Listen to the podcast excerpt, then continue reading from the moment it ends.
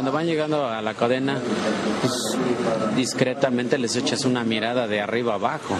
Te fijas desde qué zapatos, qué jeans, qué ropa traen, muchas veces qué cinturón. Las bolsas en la mujer es muy importante. Una mujer que es una niña bien, buena familia, siempre trae una bolsa de marca, una bolsa padre. Eso es muy importante en las mujeres. Es su buen gusto por las por una buena bolsa por, el tiempo que llevas en este trabajo, conoces a las personas, las ubicas, sabes, hasta por nombre, luego las ubicas quiénes son, qué es lo que toman. Entonces todo eso te avala dejarlo pasar o no dejarlo pasar. Si no los conoces, mejor te evitas el problema y no los pasas.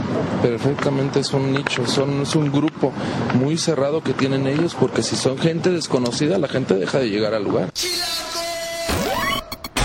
Chilango.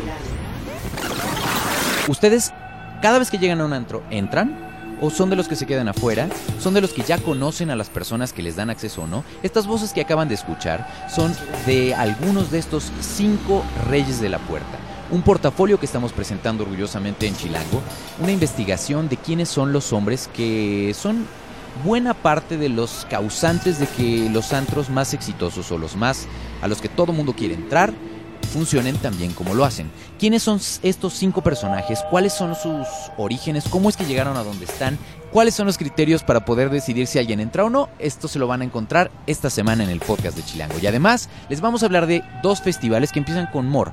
Uno Morelia y el otro Mórbido.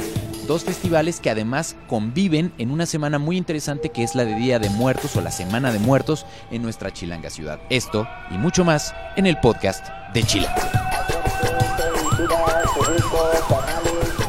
Chilango. Cine, conciertos, restaurantes, antros, bares, historias de ciudad, sexo, teatro, humor. Haz patria y escucha Chilango. Chilangas y chilangos, bienvenidos a otra emisión del podcast de Chilango. Yo soy Juan Luis, me encuentran en arroba Juan Luis R. Pons o en Facebook en Juan Luis Oficial. Encuentren todos los martes un nuevo podcast en Chilango en nuestra página, en Tuning, en Mixcloud y en la aplicación podcast de Apple. Ahí van nuestras redes de volada. Estamos en Twitter, en Instagram y en Vine, ya saben, como Chilango, como en Facebook como Chilango Oficial, en YouTube como Chilango y en Foursquare nos pueden encontrar como chilango.com. Toda la conversación la ponemos siempre en el hashtag podcast chilango para poderlo rastrear más fácil. Y bueno, como les decía yo al inicio, estoy sumamente orgulloso de lo que vamos a platicar esta semana porque la verdad es que nos tardamos un ratito concibiendo este artículo que ha generado bastantes buenos comentarios, la verdad, de la gente que se acerca a nosotros y nos cuenta, oye, de la nueva edición de Chilango esto está bien padre, o de lo que hemos encontrado de pronto en redes sociales. Y es que este esquema de los cadeneros como tal, los llamados cadeneros, esta gente que decide quién entra y quién no a un antro, pues genera eh, gente que está totalmente a favor, gente que está en contra. Eh, nosotros al hacer este reportaje descubrimos que ellos mismos no les gusta que les llamen cadeneros como tal. Eh, porque en muchos de los casos de los que estamos retratando en este portafolio que pueden encontrar en la revista Chilango de este mes, son mucho más que eso, más que un elemento de seguridad que está cuidando o levantando o no la cadena. Es toda una estrategia comercial que está al interior. y la verdad es que estuvimos trabajando en este reportaje y ahora sí digo trabajando porque lo hicimos tal cual de la mano. Eh, en el booking de los personajes, en la selección de los lugares, porque parte del reto que yo le puse a nuestro equipo de reportajes es, quisiera yo reunir en un portafolio a quienes son los eh, jefes de puerta, que es el nombre más correcto, más exitosos en la ciudad, los que hacen que los antros estén más hot, a quienes hemos visto en diferentes lugares y que conforme se van moviendo de lugar, pues la clientela se mueve con ellos. Y Alejandra Krael, eh, que ya estuvo aquí en el podcast, eh, literalmente nos acompañó a todos y ella fue quien reporteó y entrevistó a cada uno de los jefes de puerta, de los cinco jefes de puerta que estamos incluyendo y que estamos honrando de alguna manera su, pues su carrera, porque son gente que ya tiene muchos años haciendo la estrategia de quién entra y quién no a un antro. Ale, bienvenida al podcast otra vez. Muchísimas gracias Juan Luis, hola a todos los que nos están escuchando.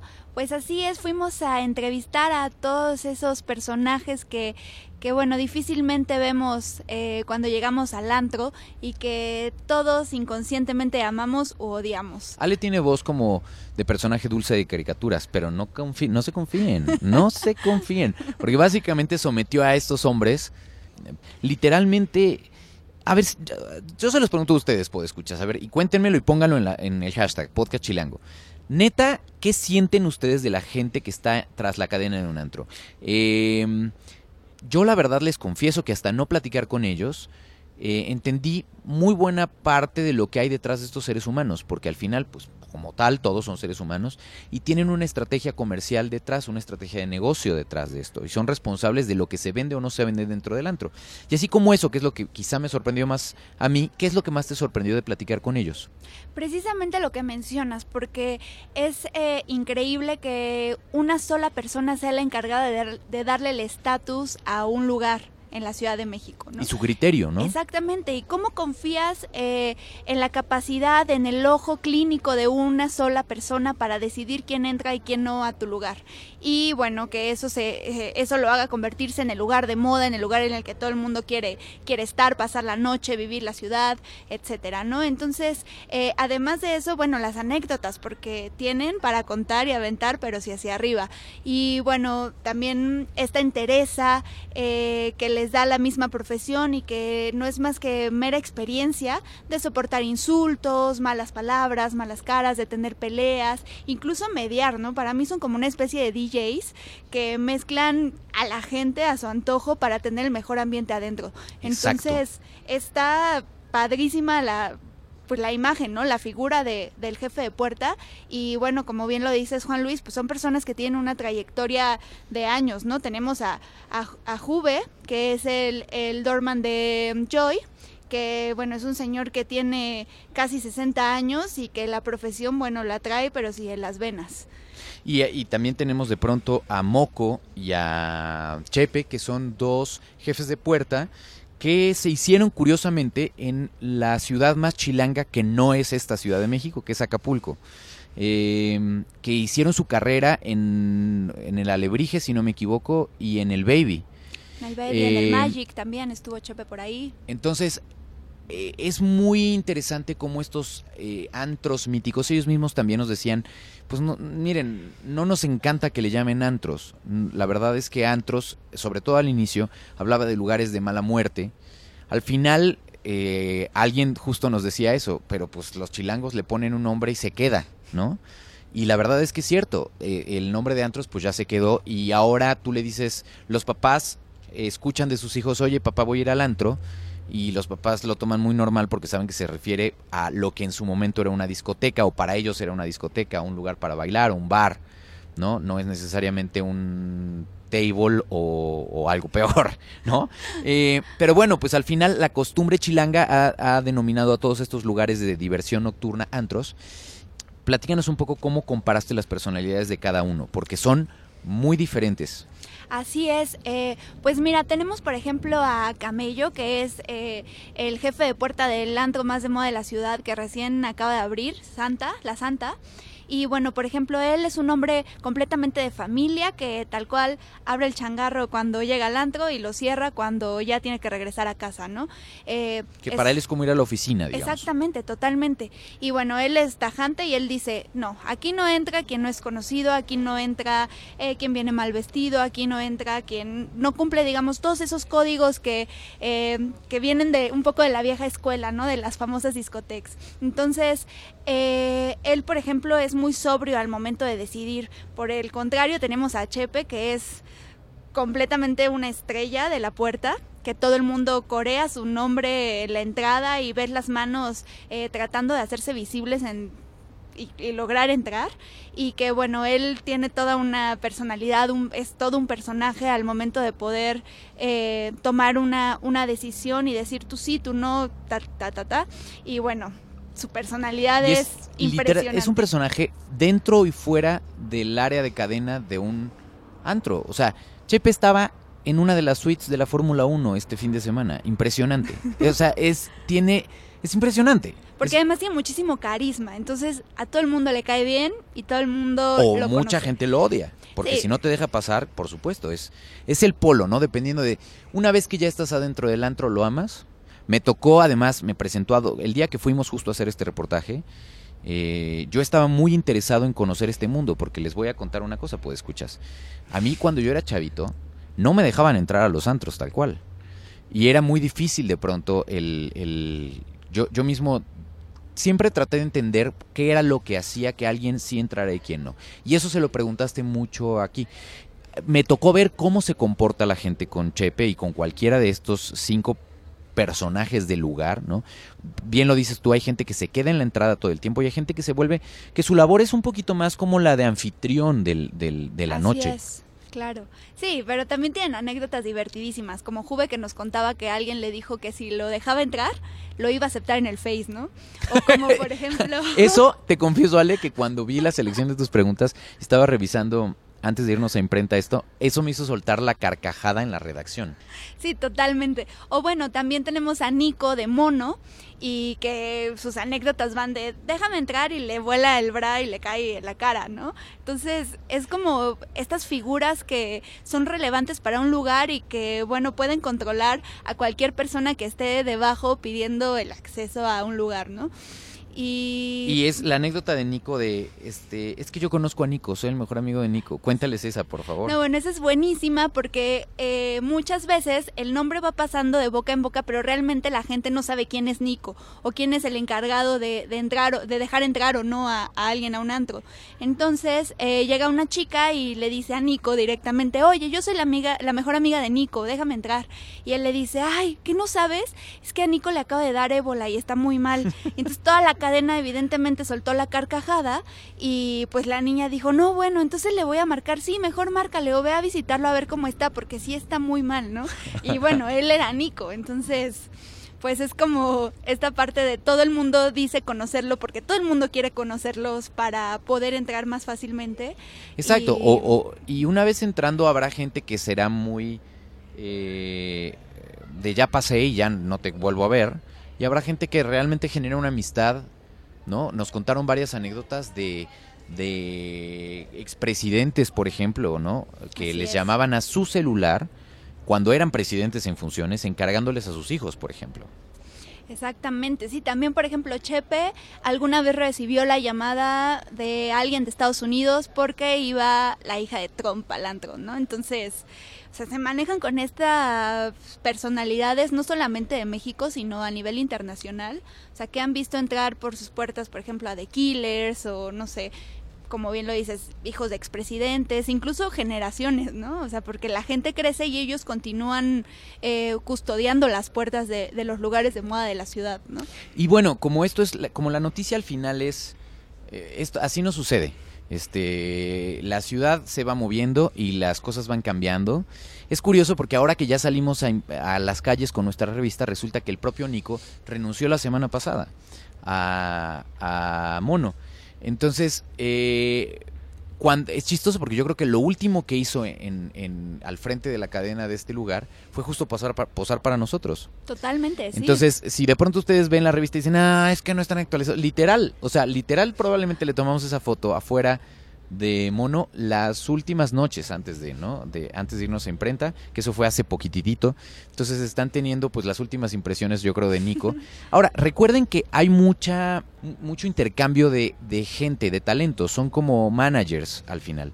Entonces, los empresarios de los antros los contratan para que atraigan no solo su know-how o su experiencia a lo largo de muchos años, pero también los contratan para que traigan a ese grupo de amigos que ellos ya están acostumbrados a meter.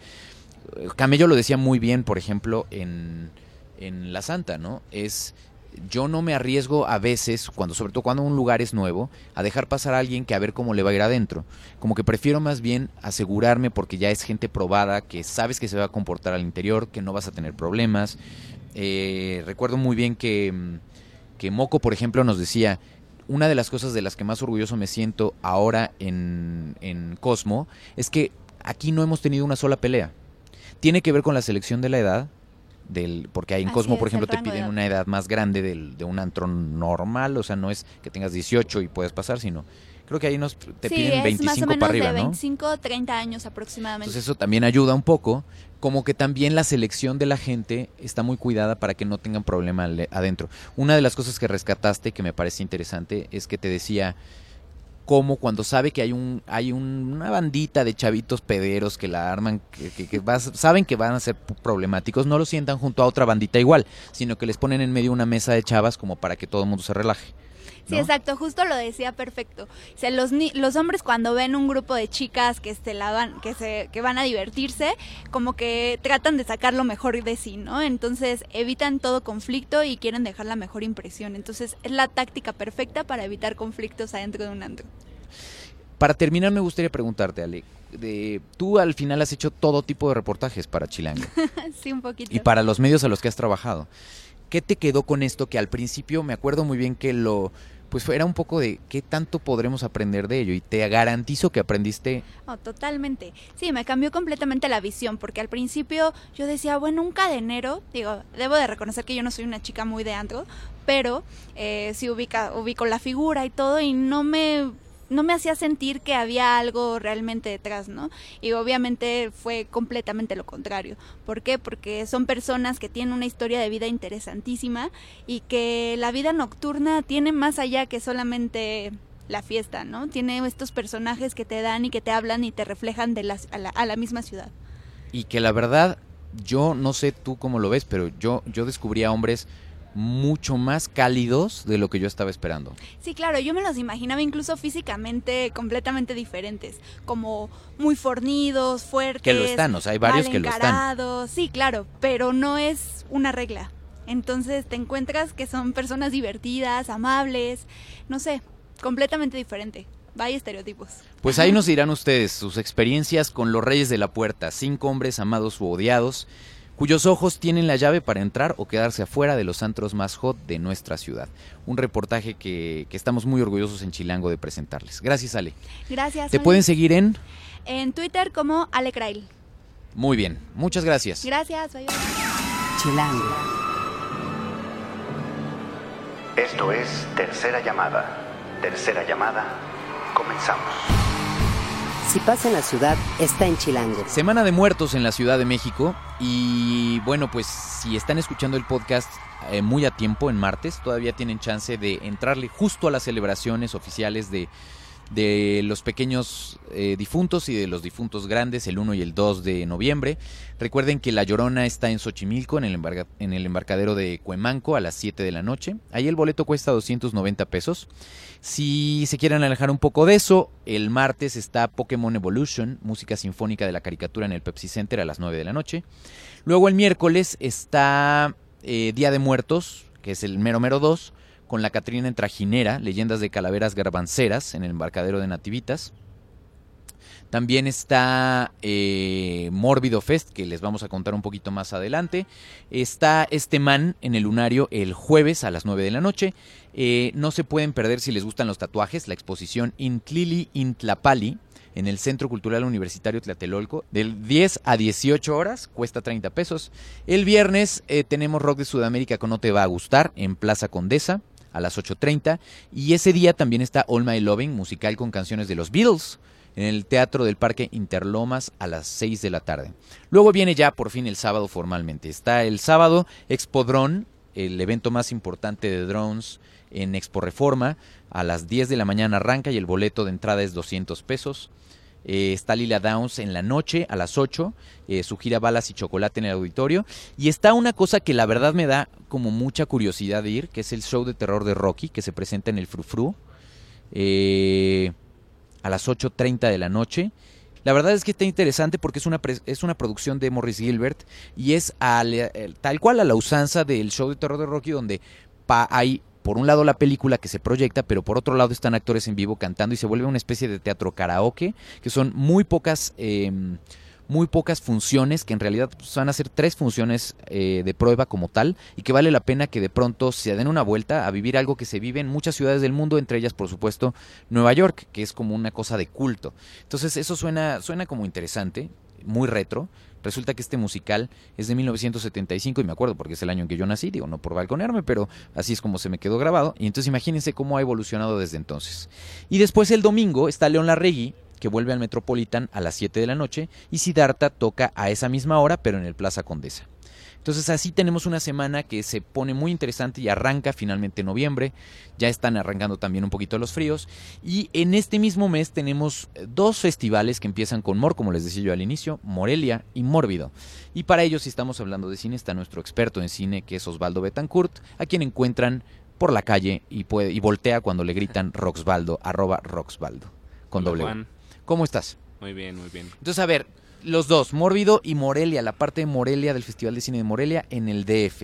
Correcto. Empecemos por cuál, te late. Yo, este, bueno, mi propuesta era darte las tres por las que yo apostaría el boleto, como solemos hacer aquí. Dámelas, perfecto. ¿Qué pasó? Espérate.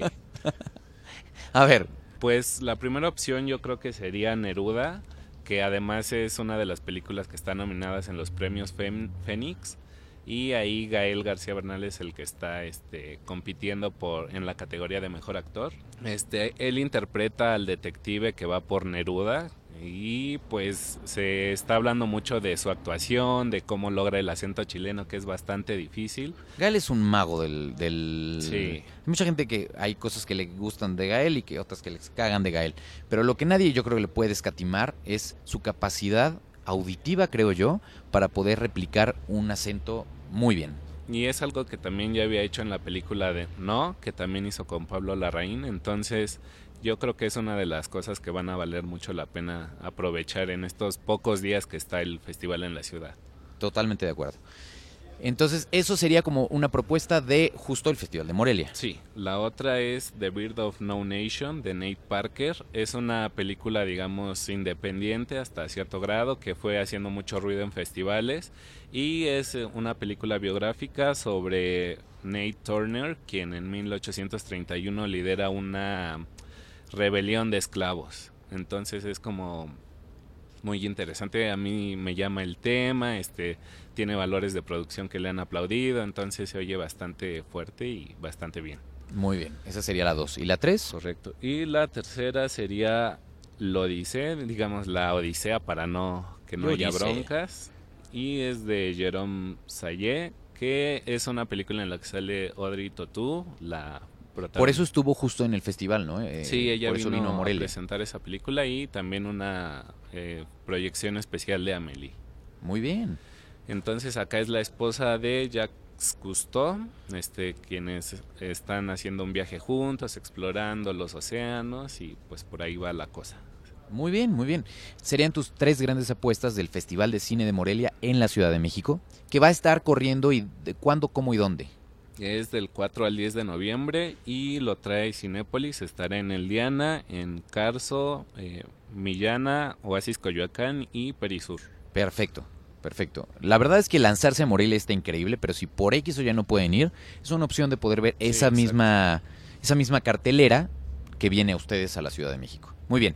Y ahora Mórbido. Mórbido, cuéntanos un poco. eh, ¿Por qué te gusta Mórbido? ¿Qué es Mórbido para quien no ubica? Eh, ¿Y cuáles son las tres películas que nos recomendarías?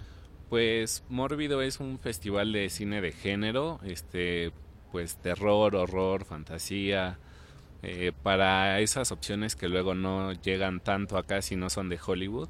Entonces es una, una ventana para este tipo de cine.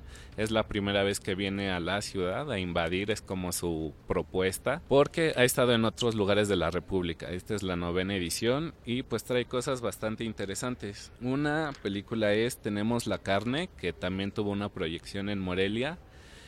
Y el dato curioso de esta película es que en otros lugares donde se ha proyectado este, y tiene el reconocimiento extraño de ser la película de la que más se ha salido gente. Porque este, es mexicana, este, tiene a Noé Hernández ahí como uno de los personajes principales. Y es como en un México posapocalíptico donde una pareja de hermanos está intentando sobrevivir, entra a un edificio y se encuentran a este personaje raro que los va a hacer este hacer cosas raras a nivel ¿Sexual? sexual, ¿En serio? caníbal, así. O sea, y la propuesta visualmente también se ve muy buena.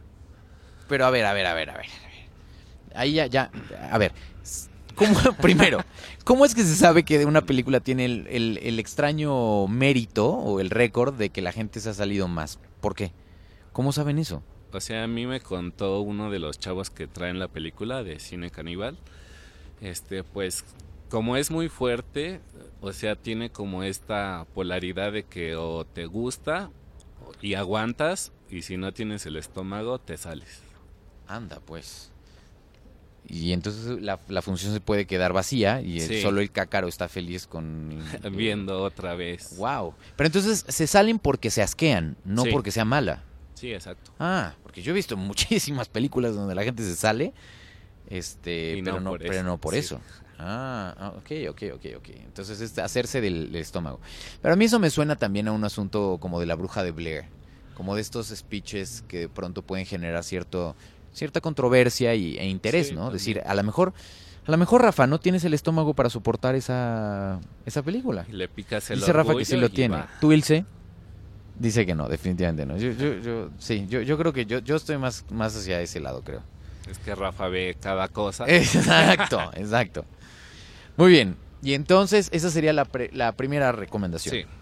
La segunda es Seoul Station, que viene desde Corea del Sur. Es una película animada y es como una precuela de otra película en live action de zombies que se llama Train to Busan.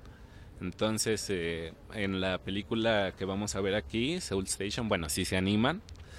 Este es como empieza esta plaga de zombies, pero como es animado, no deja de.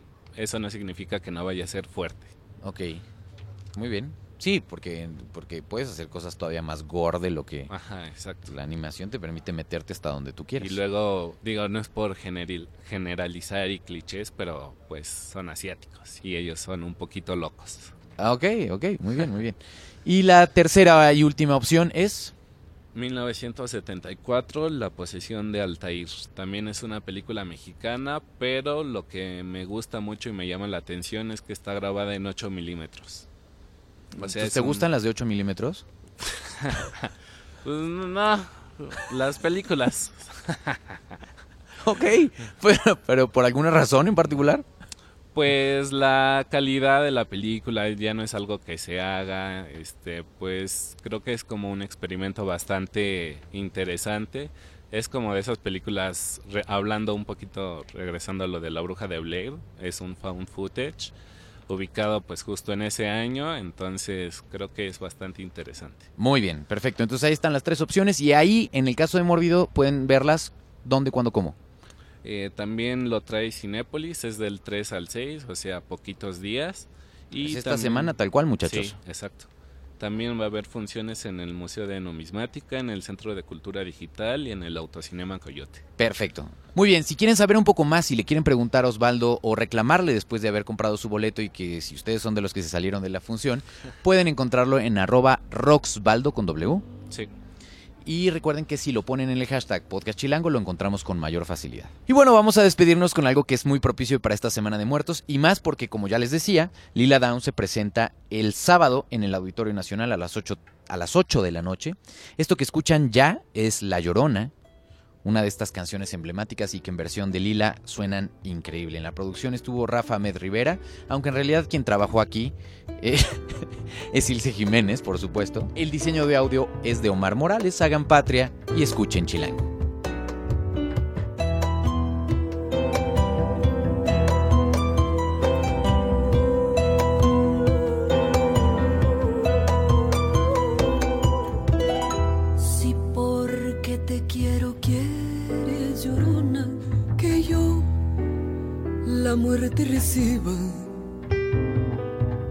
Si porque te quiero quieres llorona que yo la muerte reciba.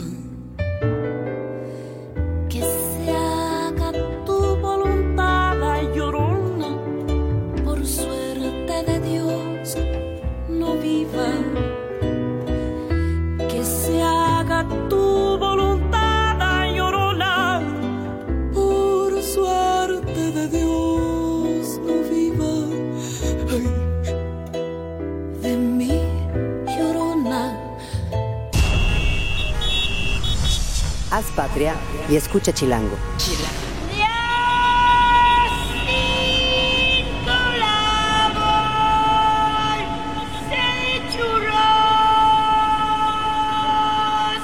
Derechos reservados. Grupo Expansión 2016.